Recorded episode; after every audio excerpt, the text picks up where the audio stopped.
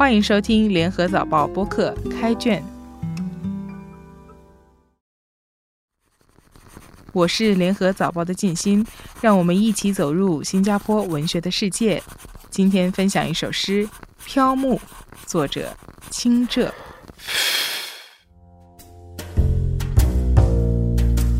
飘木，我好像听到流水声，还在银河路上。踟蹰不前，如何才能让所有的行星和太阳理解冰湖的冷漠？你更牵挂的是落地之后，这颗心能否坚持特立独行，为梦想永远敞开身心？木讷的远山也想凑过来看个究竟。而荧惑仍是一部迷人的古书，迢遥如光年，千秋一寸心。而海岸线总绕着巴比塔，还在年年攀升。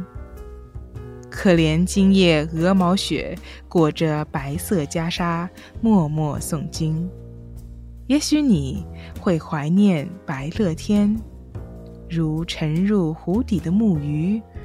终于醒了，飘木也就有了最后的归宿。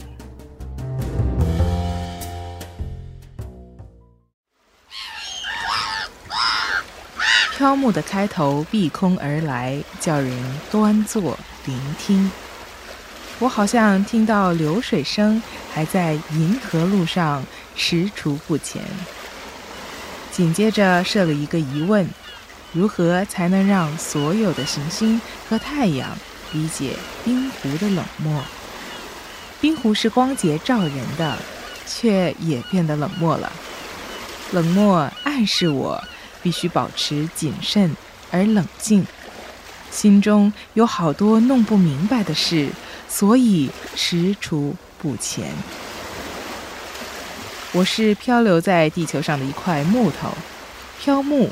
预示生命的一种状态。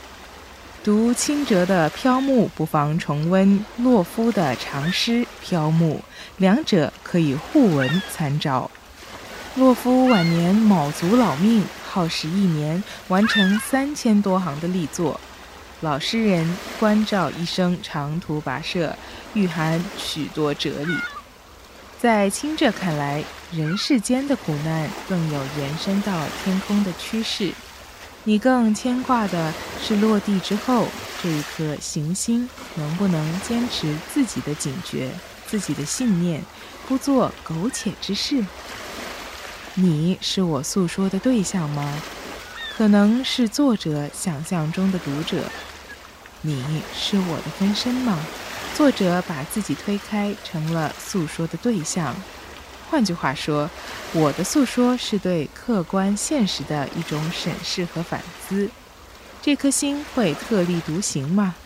这是我的忧虑。你看，连木讷的远山也想看个清楚，可见形势是严峻的。我并没有放下心来，请看下来的两个儿字句。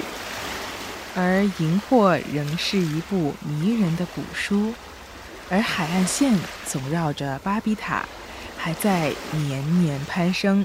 从古早观看太空的经验令人迷茫，从现代科学发展看，美国、意大利、中国都竞相亮相，展示探测火星的收获。巴比塔及巴比伦塔，又叫通天塔。作者拿它来作为人类文明的象征。人类文明越是精深高明，我们对未来、对生活越是忧心忡忡。科学的竞赛最终将带来什么灾难？清澈的诉说口吻没有激愤，不加责难，转而用怜悯的心起伏。可怜今夜鹅毛雪，裹着白色袈裟。默默诵经，听着忽而想起白居易“可怜今夜鹅毛雪”，引自白居易酬答友人的诗句。白居易写了不少讽喻诗，希望能做到补察时政、谢导人情。晚年他受佛教浸染越深，入世之念越浅，还与香山寺僧人结社。诗文的意旨颇有归心向佛的意思。清者觉得白乐天如沉入湖底的木鱼。对人世的开悟，足以引导我找到归宿的路。开卷每逢星期四更新，节目中的作品可以在联合早报找到。